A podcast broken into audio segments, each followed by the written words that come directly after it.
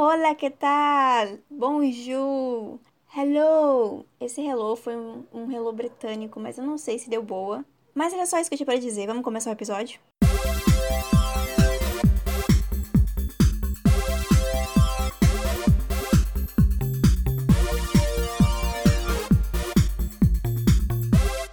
Oi, galerinha!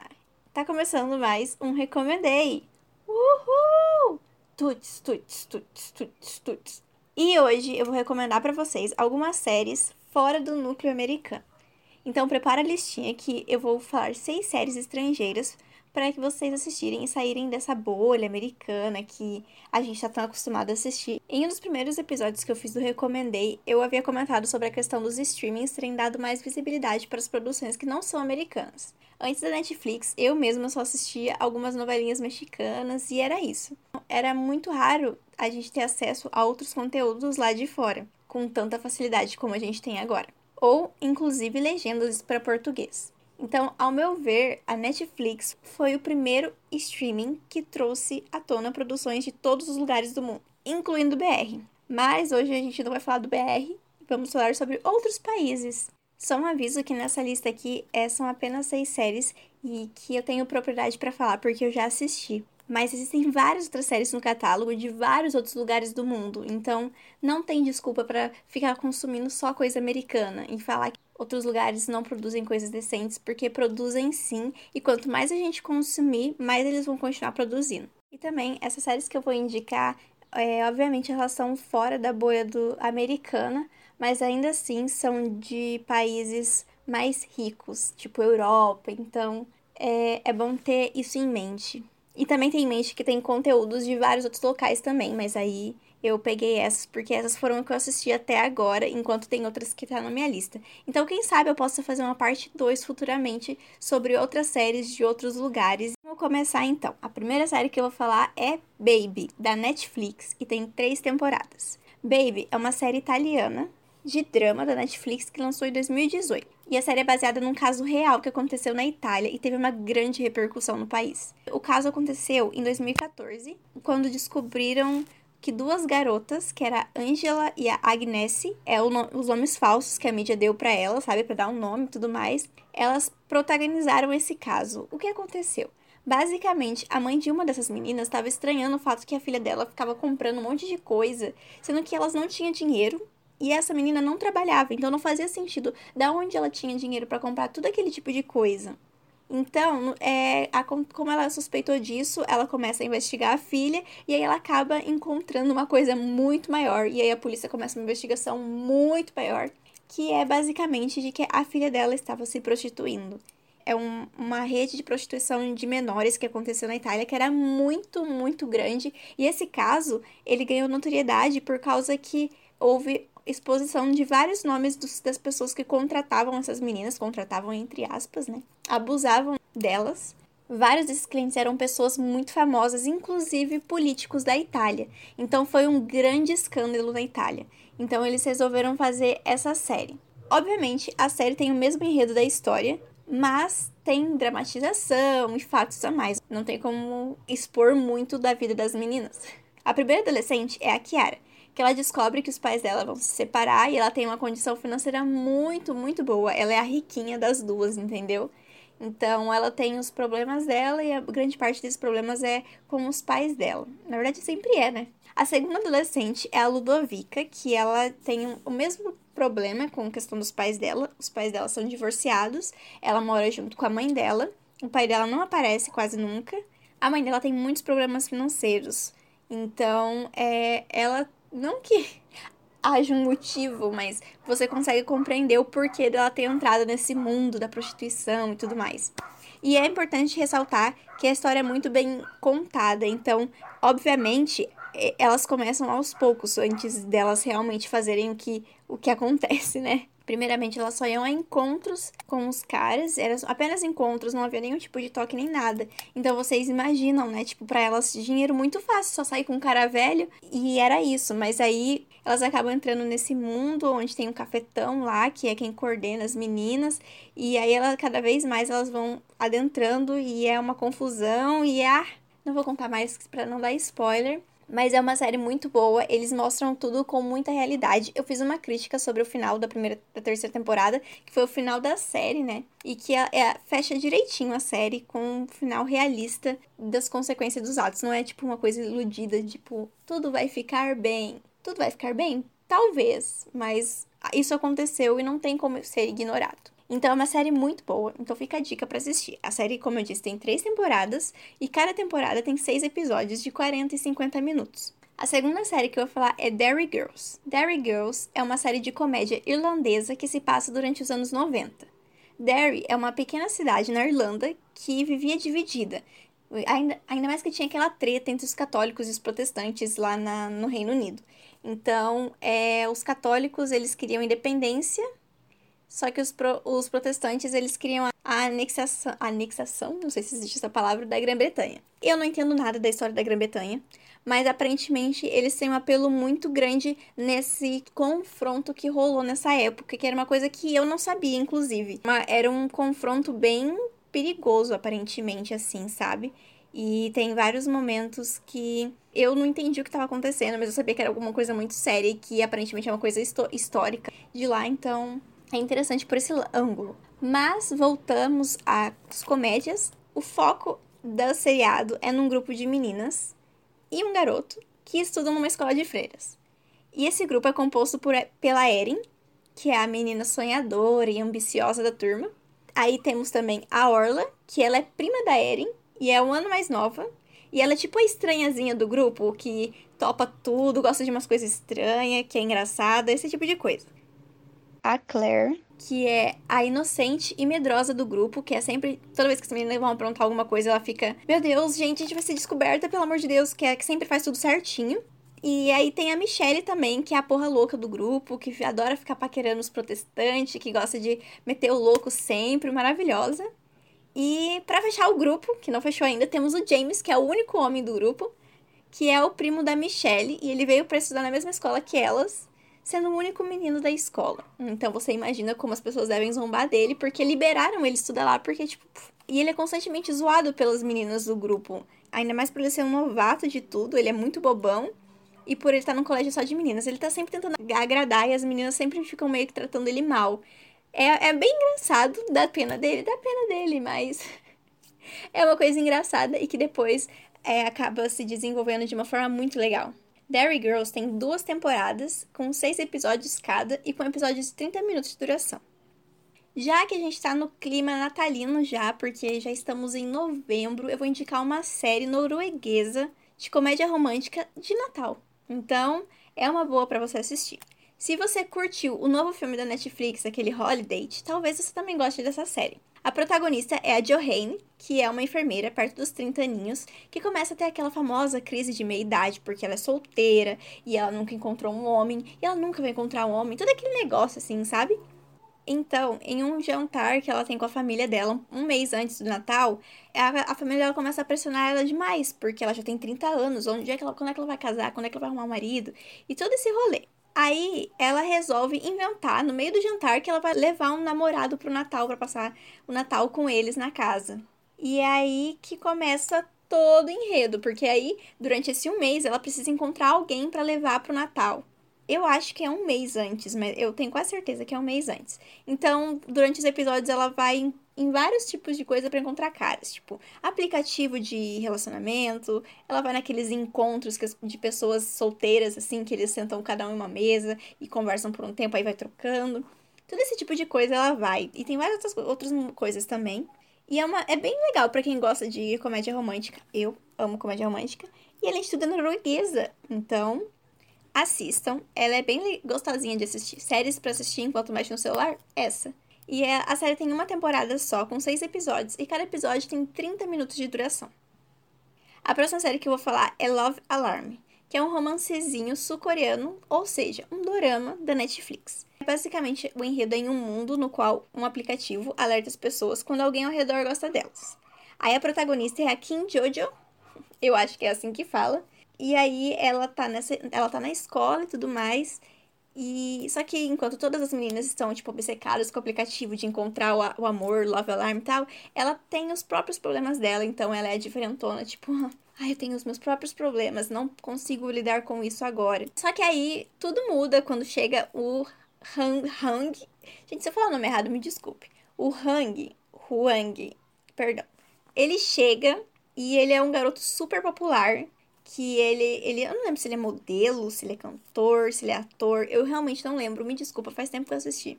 Eu só sei que ele chega na escola e ele é bem popularzão. Então todas as meninas estão querendo ele.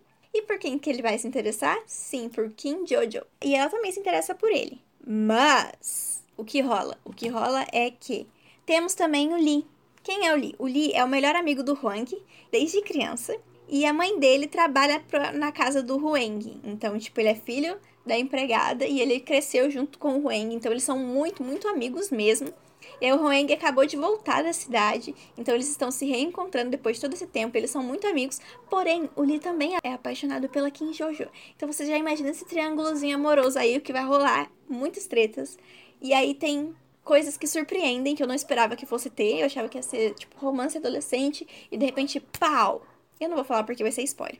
E apesar de ter esse enredo romântico, a série é muito legal por causa desse enredo é, do aplicativo, o famoso Love Alarm, que deixa uma crítica sobre essa questão de a gente usar aplicativo para tudo hoje em dia. Uma pegada meio Black Mirror, sabe? Tipo, como que a gente sabe que o aplicativo realmente é o que vai definir quem que a gente gosta e todo esse tipo de coisa, entendeu? Então é bem legal de se assistir. A série tem oito episódios e os episódios são de 40 e 50 minutos de duração.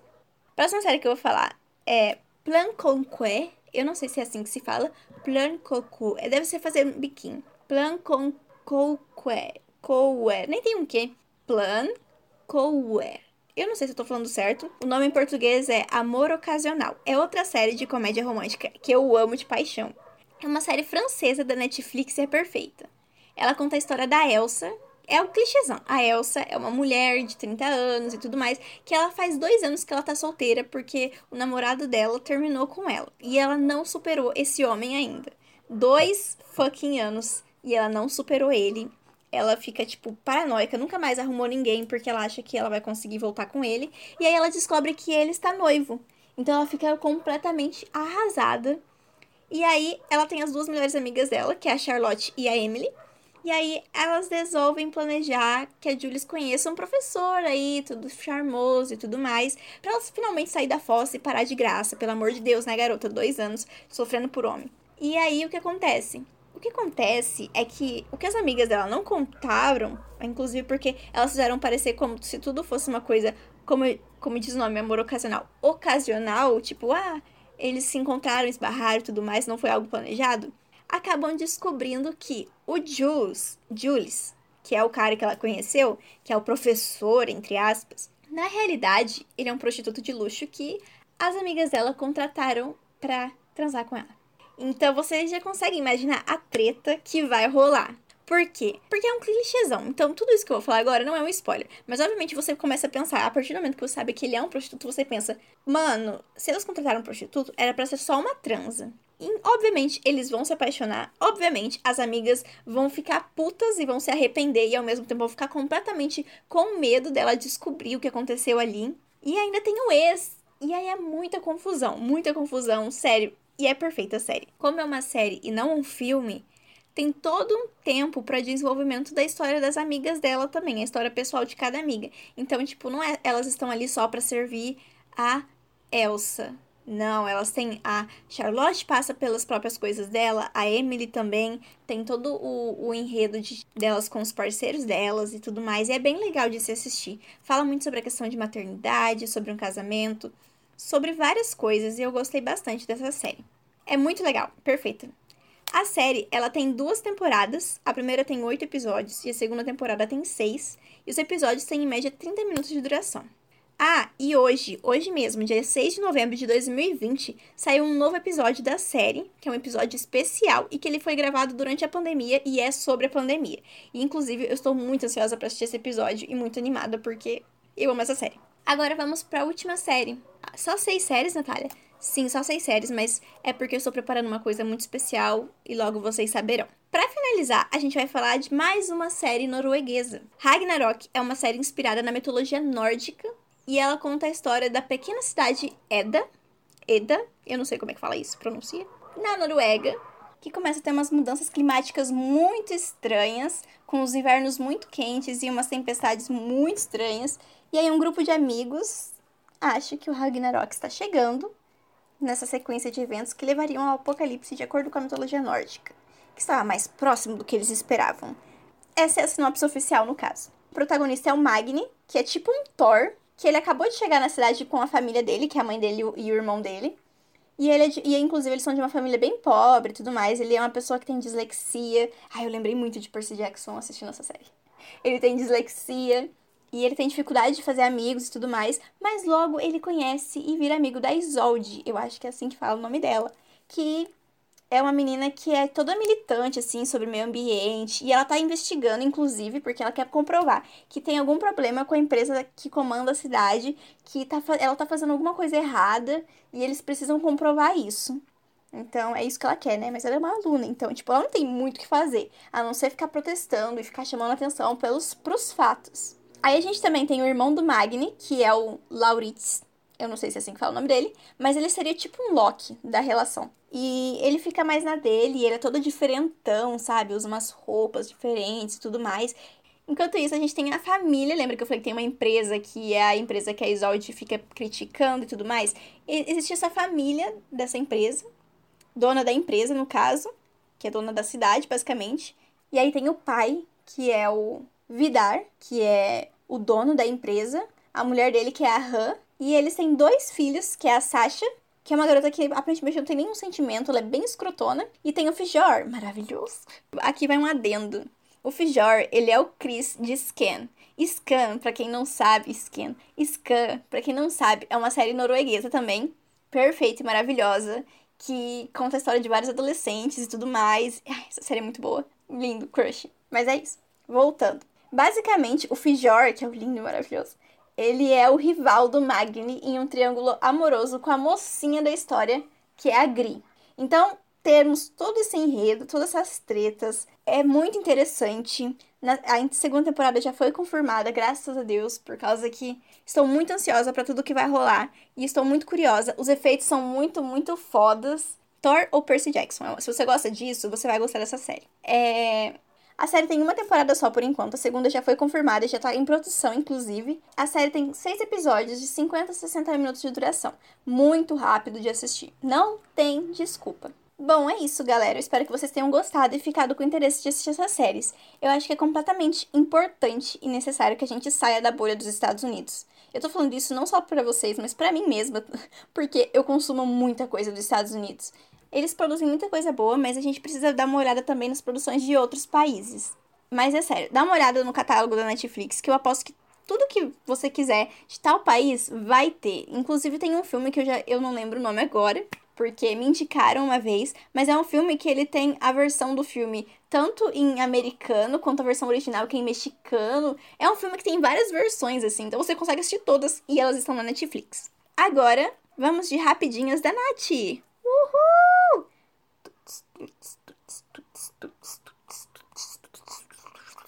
A primeira série que eu vou comentar aqui agora, que eu assisti durante essa última semana, é Insecure. Eu acabei Insecure, glória a Deus. A quarta temporada. Vou fazer a crítica completa no Instagram do Recommendate, todas essas rapidinhas que eu vou dar aqui agora.